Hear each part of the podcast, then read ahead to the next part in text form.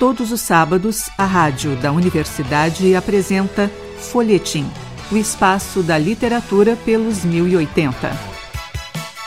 Folhetim, produção do Departamento de Jornalismo da Rádio da Universidade.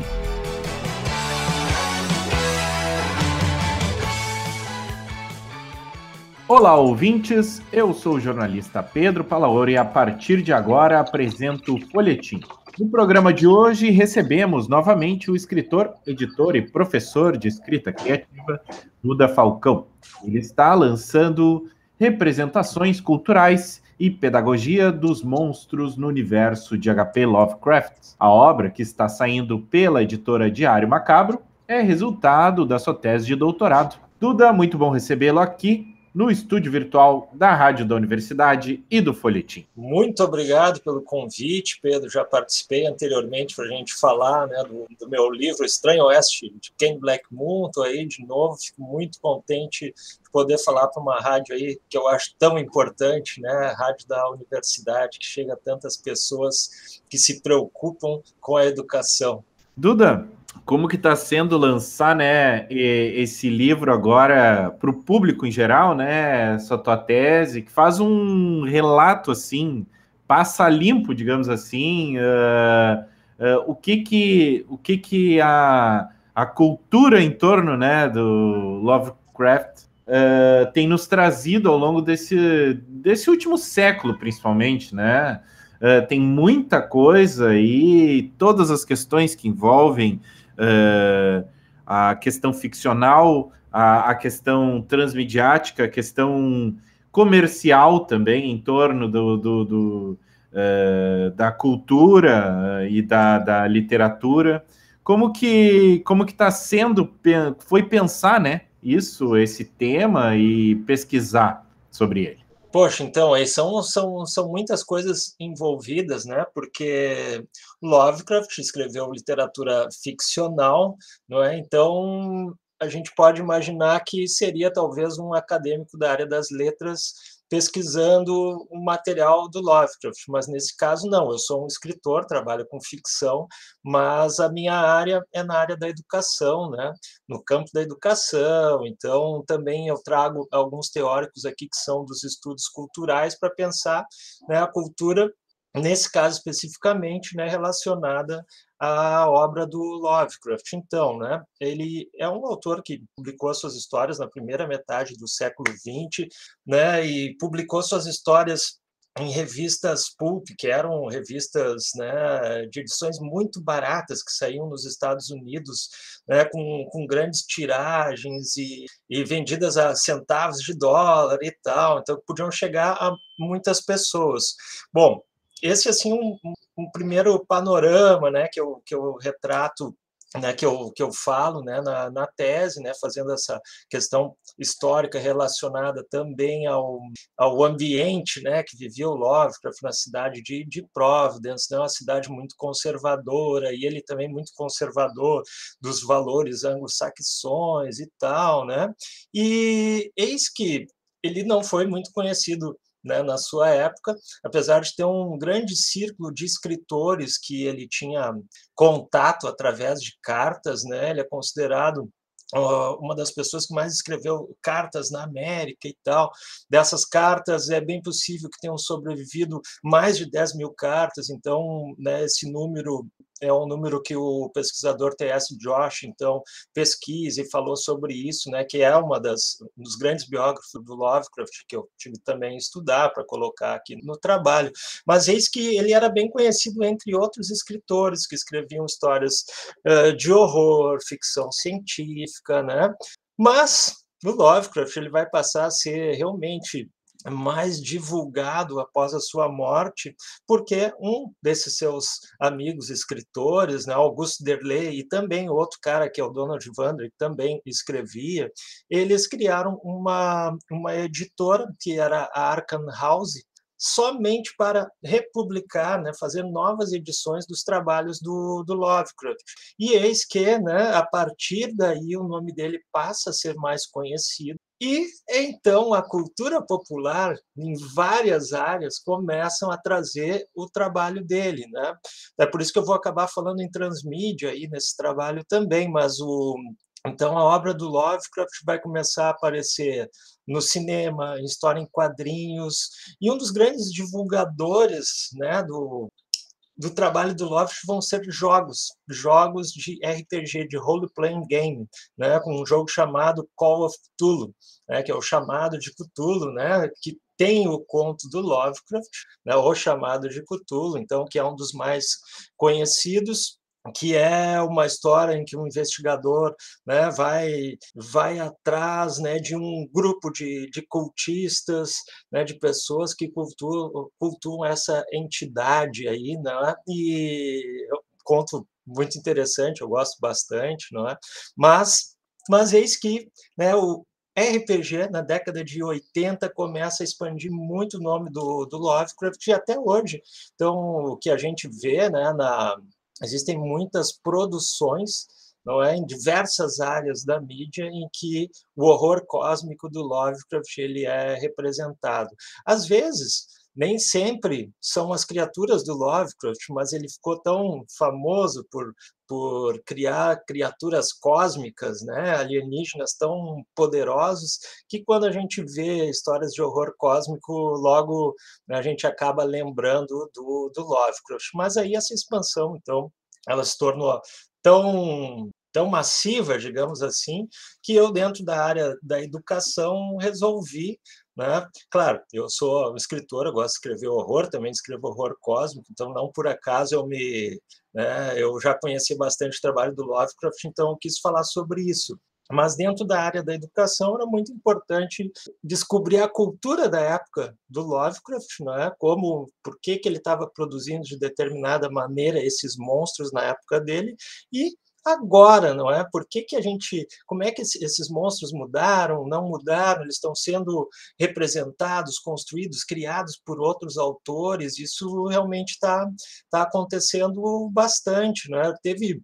Eu tive uma editora chamada Argonautas Editora, né, com meu amigo César Alcázar, também escritor, né, de 2010 a 2017, mais ou menos, e a gente né, publicou alguns livros, dois deles a gente chamou de ciclo Lovecraftiano.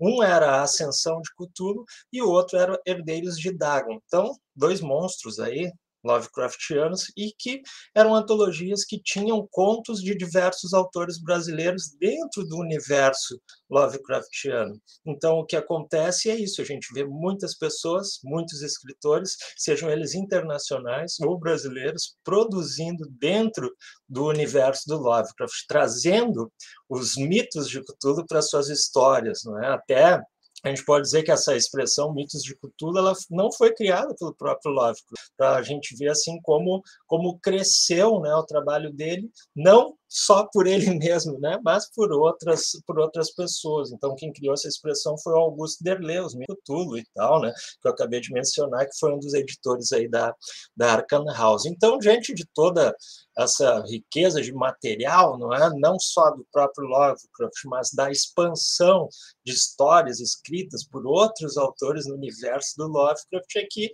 acabou surgindo aí essa minha ideia de fazer uma tese que né, pela editora Diário Macabro, já tem algumas pequenas atualizações, né, eu mudei um pouquinho né, o início do, do livro, mas é, sem dúvida, é a tese que está ali sendo né, relançada, republicada. Né. Duda, como que a gente pode pensar também a obra do Lovecraft como como uma obra definidora, né? Dentro, definidora e assim, uh, dentro dos, dos estilos de literatura e de ficção fantástica e de ficção científica, acaba a obra dele acaba delimitando esses estilos que são tão próximos às vezes, né? É, eu, eu costumo pensar primeiro assim, né? O que, que seria literatura fantástica? Tá? Vão ter várias definições, mas eu costumo utilizar, eh, pensar que a literatura fantástica é um grande guarda-chuva de gêneros literários, tá? Em que a gente teria alguns gêneros literários principais: o horror, a fantasia e ficção científica. E também daria para dizer o próprio fantástico, tá? que, que ainda é diferente Mas dentro desses, desses gêneros vão existir outros tantos subgêneros. Por exemplo, na fantasia a gente pode ter é, espada e feitiçaria, alta fantasia. Ficção científica a gente pode ter lá é, cyberpunk, space opera. Ah, no horror a gente pode ter horror sobrenatural horror psicológico, ah, horror cósmico. Quando então a gente está né, uh, uh, denominando aí o horror cósmico, ele está muito ligado ao Lovecraft, apesar do próprio Lovecraft não ter sido o criador desse subgênero do horror. Tá? Tem outros autores anteriores a ele que ele próprio considera que são autores de horror cósmico, como Arthur McKen e outros, tá? Mas o Lovecraft, então, ele pega essa tendência do, do horror cósmico e começa a utilizar para suas histórias. O que, que, que, que seria esse gênero que ele acaba definindo, né? Ou esse subgênero? É, é o horror cósmico seria mais ou menos o seguinte: digamos que nós, seres humanos, né, nos encontrássemos com um alienígena vindo de algum outro lugar né, que não a Terra. Nesse momento, aquilo que, que nos era desconhecido passa a ser conhecido, mas conhecido somente de uma forma fragmentada. E é esse fragmento do conhecimento, daquilo que a gente ainda não conhece na sua totalidade, que nos causa um imenso horror, não é? Duda, a obra do Lovecraft usou, né, da transmídia, tanto para se difundir, né, uh, a partir, ao longo do século XX, a partir do momento do surgimento de várias mídias que adaptaram essas obras, né, quanto hoje uh, ela, ela pode ser vista e difundida pelos próprios fãs, né, uh, de outras formas. Como que, como que tu vê esse uso da transmídia de modo a a fazer uh, com que a obra seja incontestável, né? Na verdade, que outros autores a gente pode dizer que tem obras tão inspiradoras assim, né? Uh, de, dessa forma e tão penetrantes dentro da cultura popular. É, eu estou pensando no seguinte, né? Essa ideia de, de transmídia, né? Transmídia, se, uh, vamos pensar de maneira assim simples, não é? Vamos dar alguns exemplos. Né? Quando a gente pensa em Star Wars, não é? Ou como eu gostava de chamar Guerra nas Estrelas, hoje só se fala em Star Wars, né? Eu já sou da da época anterior aí. Mas Star Wars tem lá tem tem o seu universo, é o seu universo ele é construído no cinema, ele é construído em história em quadrinhos, ele é construído em jogos de videogame, né? ele é construído em diversas áreas.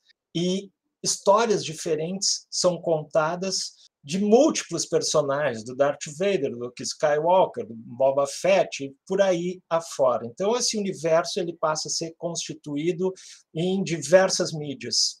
Beleza. Lovecraft, né, ele vai, na verdade, não é obra dele, não é que faz, mas são outros autores ou empresas né, que se tocam, que podem se utilizar né, dessa estratégia transmídia, utilizando diversas mídias diferentes para se apropriar de um determinado universo. Por que, que eu digo isso? Não é? Hoje, se eu quisesse escrever uma história sobre Star Wars, não é possível, porque existem direitos autorais relacionados a, a esse universo. Mas ao Lovecraft, né, não deixou herdeiros, e né, aqui no Brasil, a lei é de, de 70 anos após a morte do autor, você poderia utilizar não é, personagens, cenários e tal. Não é? Mas quando a gente pensa em transmídia em relação ao Lovecraft, eu vejo principalmente uma empresa dos Estados Unidos chamada Fantasy Flight Games, que é de jogos, em que eles usam diversos tipos de jogos diferentes, não é? Jogos de tabuleiro e até mesmo jogos híbridos de tabuleiro e digitais para para mostrar o universo do Lovecraft, mostrar não, na verdade é utilizar para criar, né, os seus jogos e utilizar de uma maneira mercadológica. E também daí eles têm, né, romances, né, mostrando esses universos, esse universo, né, a partir dos seus próprios jogos. Então eles vão lá e usam, né, as criaturas, os monstros, né, dos mitos de, de Cthulhu. Então, há nesse processo né, de, de, construção de universos, de mundos de um determinado autor, né, um processo mercadológico que envolve né, a, a, construção por parte de, de editores, de escritores, de game designers, não é, para levar esses mundos, não é, além, né, além que eu diga no caso de chegar a diversos compradores, não é? Então, o consumo ele está muito forte, muito relacionado a essa estratégia, não é? Sim.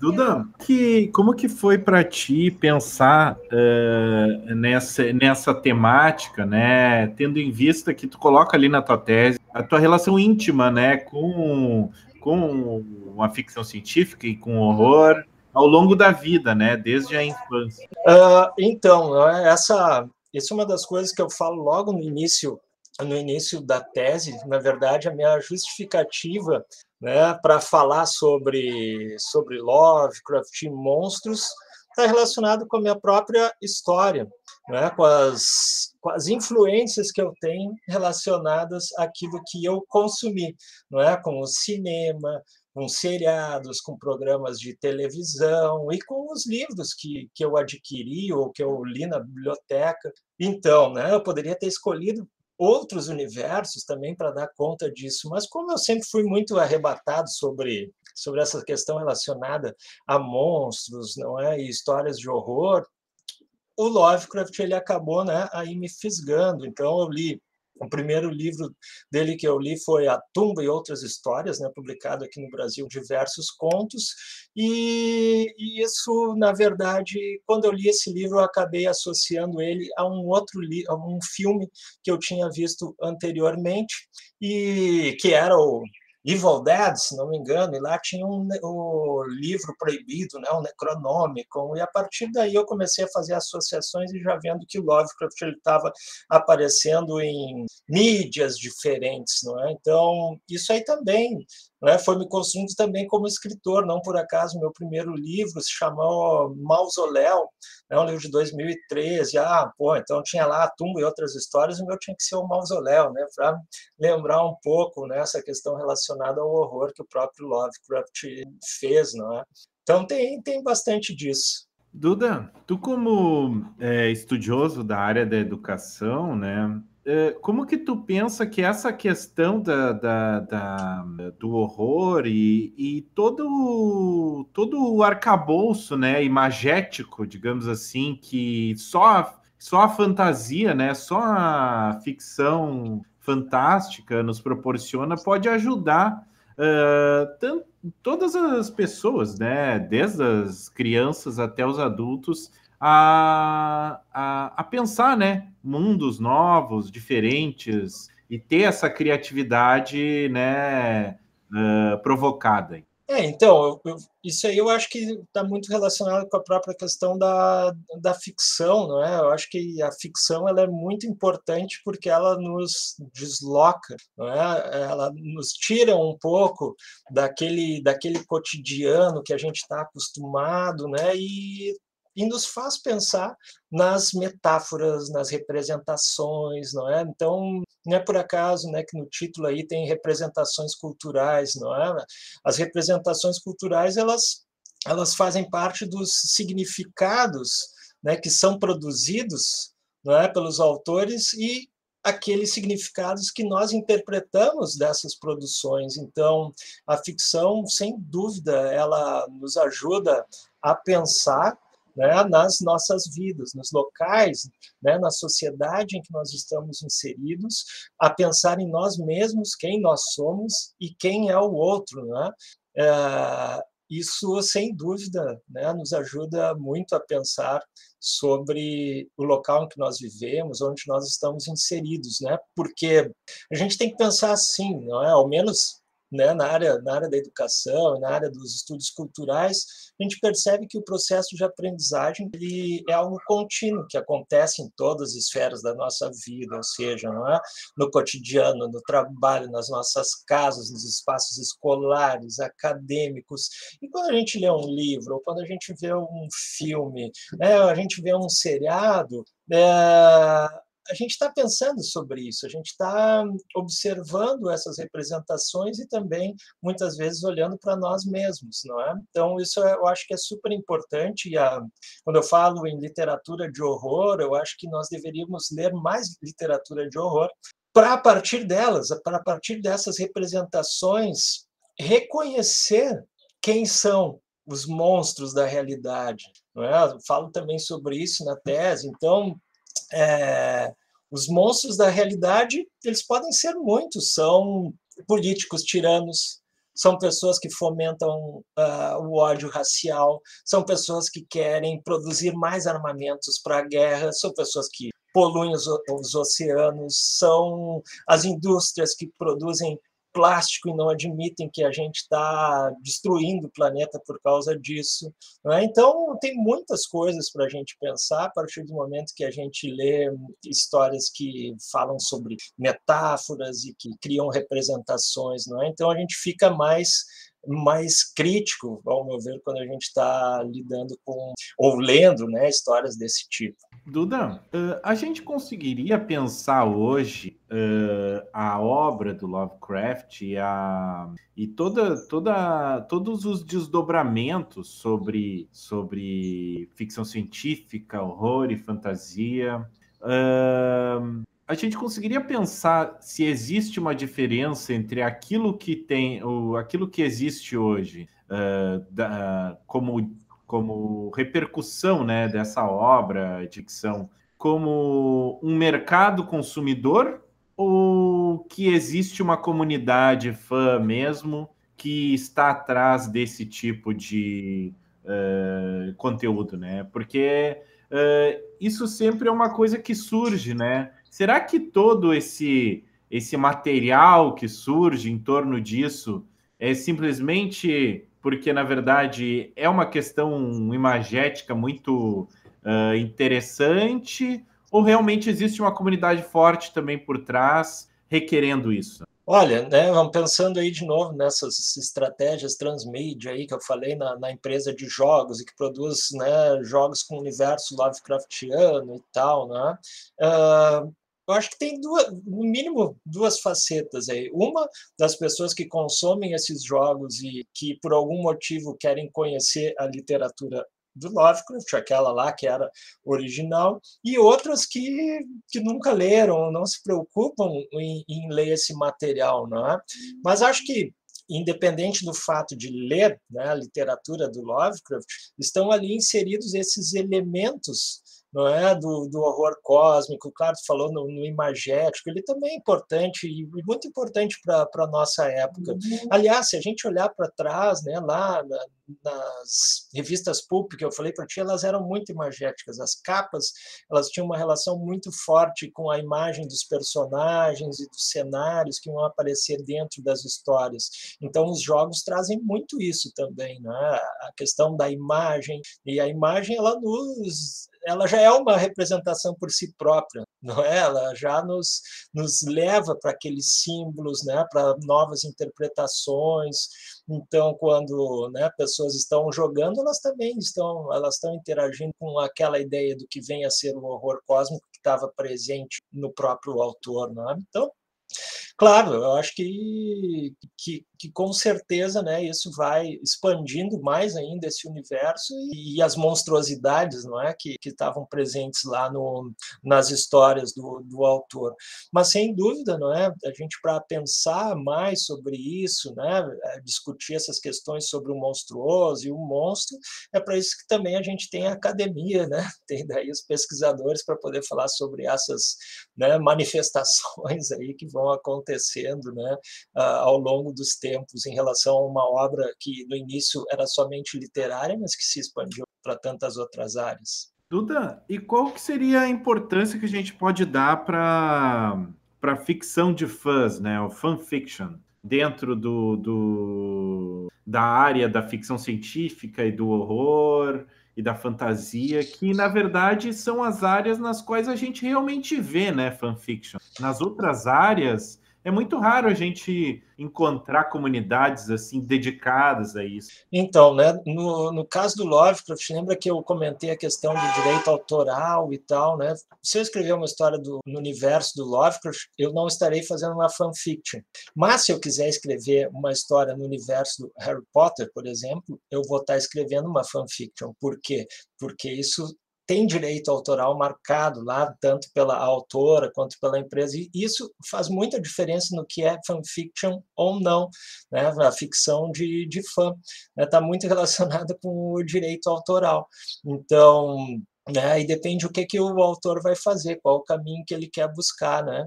Uh, para a história. Mas certamente, né? Eu sei de vários escritores, né? Que começaram por fanfiction, começando a tipo né, a, a se arriscar a escrever né, arriscando as primeiras histórias, utilizando né, aqueles universos que ele já conhecia quando leu anteriormente, né, e a partir daí vai criando uh, um conjunto de histórias que podem levar né, o autor a fazer novas histórias. Então, inicialmente, assim, eu acho que não, não há nenhum problema. Fanfictions são bem, inter, bem interessantes exatamente para o autor começar a descobrir onde ele quer chegar, né? Quais vão ser as coisas novas que ele vai fazer, né? Então, mas sempre tem que ter esse cuidado aí, né? Em que universo tu está escrevendo? Porque esses universos vão estar vinculados a autores, vão estar vinculados a empresas, né? Então, isso é muito importante a gente observar. Duda, infelizmente o nosso tempo está se esgotando, mas eu gostaria de que tu deixasse o serviço aí do, do livro, uh, onde as pessoas podem conseguir, onde elas podem entrar em contato, é, conhecer os teus outros livros também e as suas pesquisas. Maravilha! Então, para vocês né, adquirirem o livro Representações Culturais e Pedagogia dos Monstros no Universo de H.P. Lovecraft, entrem né, no site da editora Diário Macabro, né, vocês encontram bem aí pelo, pelo Google, lá vocês vão verificar que tem o meu livro em pré-venda, é, o livro vai ser entregue por volta do início de dezembro, conforme, conforme a editora, tá? Ele está em processo de, de diagramação, projeto gráfico, né, mas já está já tá pronto lá, né, tem a capa para vocês conferirem, uma, uma capa belíssima com a presença da entidade cósmica mais famosa do Lovecraft, que é o Cthulhu, e vocês também encontram os meus livros na AVEC Editora, como o romance O Estranho Oeste de Kane Black Moon, ou os meus livros de contos 13, Comboio de Espectros e Mensageiros do Limiar. E para o final do ano, ou início do ano que vem, já está saindo uma reedição do meu primeiro livro de contos Mausoléu, que você também vai encontrar na AVEC Editora. Se quiserem conversar comigo, me procurem, né? Vocês encontram o meu Facebook, Duda Falcão, tá? Também tem o meu Instagram, arroba Covil do Escritor, tem também o meu o meu site pessoal, que é Duda Escritor wordpress.com e também vale dizer que eu sou organizador da Odisseia de Literatura Fantástica e vocês podem ver né, diversas, diversos bate-papos que eu já fiz com autores e autoras no meu canal Odisseia de Literatura Fantástica e acho que, que é isso aí, meu amigo. Pedro, muito obrigado por esse novo convite aí. Quando quiser me chamar, estou aí à disposição. Tá certo. Muito obrigado, Duda. Hoje, no Folhetim, batemos um papo com o escritor, editor e professor de escrita criativa, Duda Falcão.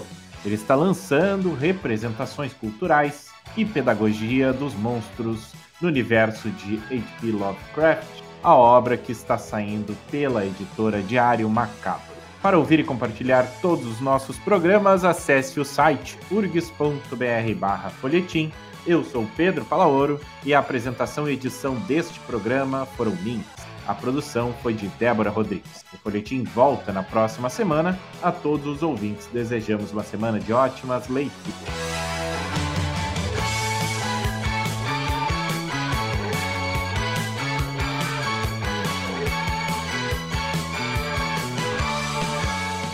Folhetim Produção do Departamento de Jornalismo da Rádio da Universidade.